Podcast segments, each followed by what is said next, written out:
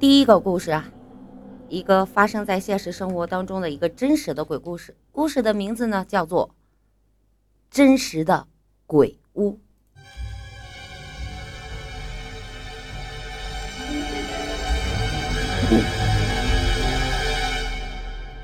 我是一九九一年跟老公结婚的，婚后啊，经常和老公去这个远在乡下的婆婆家。回家必经之路呢，有一个挨着铁路很近的小村落，叫富家村。富家因与这个镇区比邻，经济条件呢是非常的好，家家户户那是房屋宽敞整齐。当时我婆婆家。只是一个低矮的土平房，而与之间相隔十里的富家村，几乎每一户都是砖瓦房。每每路过呢，我们都是羡慕不已的。一九九三年的十月，我又一次去婆婆家，两栋东西排列的大瓦房赫然出现在路边。这每栋呢都是五间大瓦房，中间开门，高门大院，气势非凡。居东的房屋明显有人住，而居西的这房屋啊，门户紧闭，不见人烟。我当时就觉得很好奇，这么好的房子，这盖完了闲着，真是暴殄天物啊！到了婆婆家呀，不等坐热，我就急着询问这大瓦房为什么没人住。婆婆的回答让我震惊又迷惑。哎呀，孩子，听说。那房子闹鬼，什么人住在炕上，晚上就会被掀翻到地上，房子的主人呐都不敢住了。婆婆的话激起了我难以抑制的好奇心。原来呀，这家男人姓刘，妻子姓黄，夫妻两个人在镇子上开了个卖棉花的商店。年初房子盖好之后呢，也没住过。一个消停的晚上，夫妻两个带着女儿，只好暂住在亲属家。说来呀，这可也算是一个真的是个新鲜事儿。我同事有一表哥就住在富家村，说来也巧，这刚好啊就在新建的大瓦房的后堂街，离大瓦房只有三百米的距离。我撺掇着同事啊，就好好打听一下这事儿的来龙去脉。话说啊。一九九三年的三月份，老刘家新批的一处房场，与这邻居老王家一起准备盖房。王家在东，刘家在西。开始挖地基的时候，这王家呢一切顺利，刘家呀却挖到了一些已经枯朽了的棺木板材，但是呢没有尸骨。刘家刚开始没在意呀。两家较劲儿一样，迅猛的盖起了两栋全村头牌的大瓦房。六月中旬放炮竹庆贺搬家，老王家搬进去，新家呢一切如常。可是老刘家就不一样了。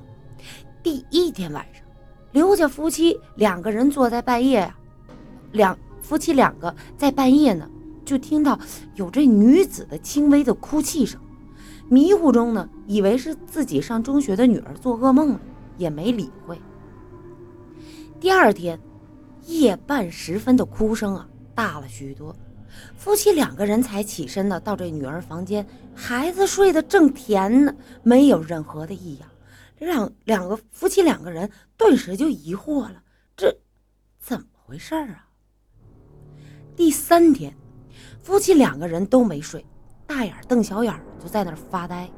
只是瞬间，夫妻两个连同被褥啊，被凭空就搬到了地上。这下，这刘姓夫妻俩吓得头皮发麻，不知道这接下来会发生什么呢？不过呀，也算还好，并没有下文了。刘姓夫妻一大早收拾女儿的东西，就把她送到了爷爷奶奶家去住。然后夫妻双双去当地派出所报案。接到报案了之后吧，民警很不解。刘姓夫妻呢再三恳求，民警才答应向所长汇报后再说。刘姓夫妻不敢回家住了，住在亲属家，天天上派派出所呀去求救。所长见事态挺严重的，也就只好答应来处理。派出所只派了四名民警，还特意请示允许带一支枪防身。天色渐黑之后，四名民警进入了刘姓闹鬼的屋子。民警进来之后啊，并没发现异样。这为了给自己壮胆儿，四名民警就坐炕上打扑克，啊，打扑克消遣时间。约莫半夜左右，四个人呢就有点犯困了，但是也是强挺着不敢睡觉。可就在这个时候，四个人同时一忽悠，不约而同的四个人一起落到了地上。这原来的样子啊，还是这样的坐着。只是呢，这四个人已经不在炕上了，连扑克带垫扑克的小垫子都摆在地上四个人中间的位置，这简直就是一次平呃位置的平移呀！四位民警大惊失色，连夜返回了派出所。这件闹鬼的事儿，派出所从此再也没有介入过。一晃啊，这又过去十年了。二零零三年，我再一次经过富家村的时候，发现无人居住的鬼屋竟然有了人气儿。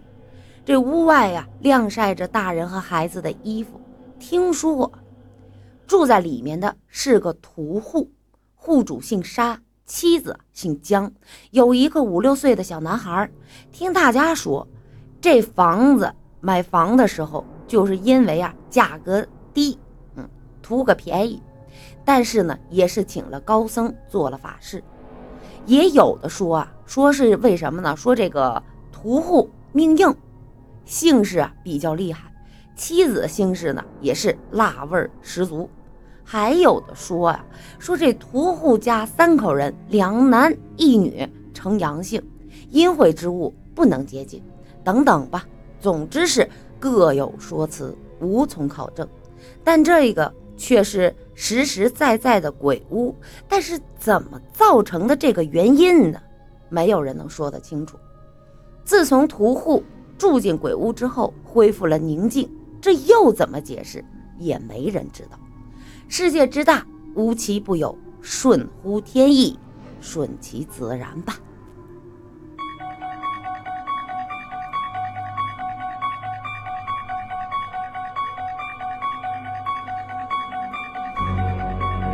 谢谢臭流。